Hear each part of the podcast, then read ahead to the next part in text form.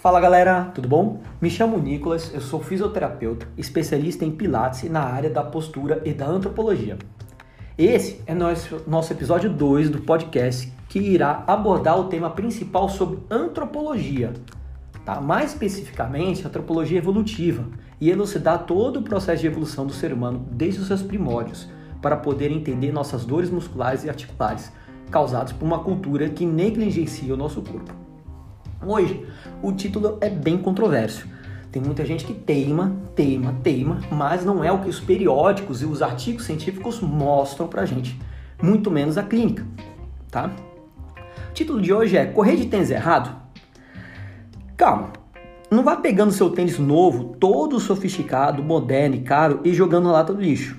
Mas, segundo pesquisas um pouco mais antigas e recentes, artigos científicos e um estudo antropológico publicado pela revista americana Nature, que estariam sendo avaliados em peso por milhares de fisioterapeutas e médicos do mundo inteiro, o tênis faz com que a pisada na hora da corrida seja feita de forma errada, confirmando que a biomecânica de corredores descalços é mais eficiente energeticamente e provocando menos impacto articular quando comparado à biomecânica de corredores calçados ou que treinam calçados. Mas vamos entender um pouco mais sobre isso. Bom, a marcha é como chamamos o nosso jeito de andar. É uma atividade caminhando para a extinção em nossa cultura por ter sido substituída por meio de transporte. Ela, marcha, caminhada, se prestarmos bem atenção, é uma série de quedas e recuperações no nosso equilíbrio.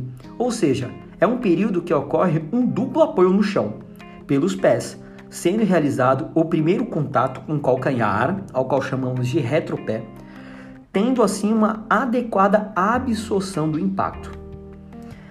A corrida é diferente. Proporciona fases ao qual chamamos de fases aéreas, onde os dois pés se encontram no ar.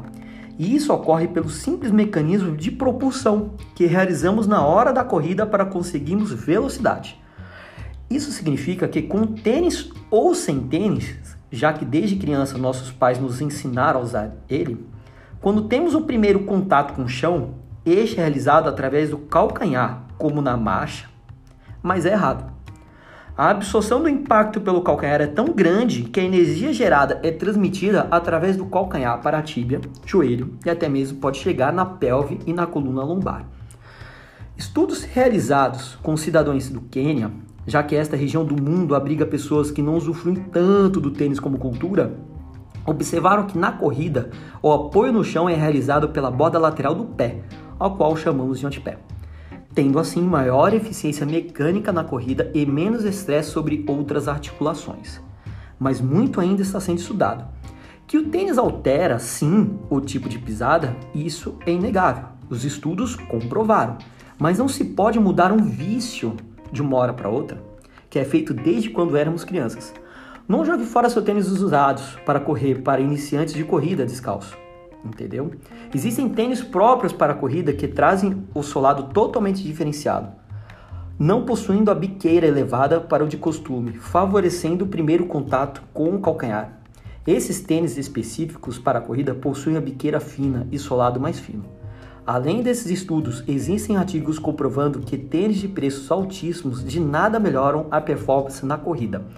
Em periódicos internacionais de pesquisas científicas você encontra esse estudo, mas basta digitar no Google e você terá uma prévia do artigo Do you get value for money when you buy a specific pair of running shoes?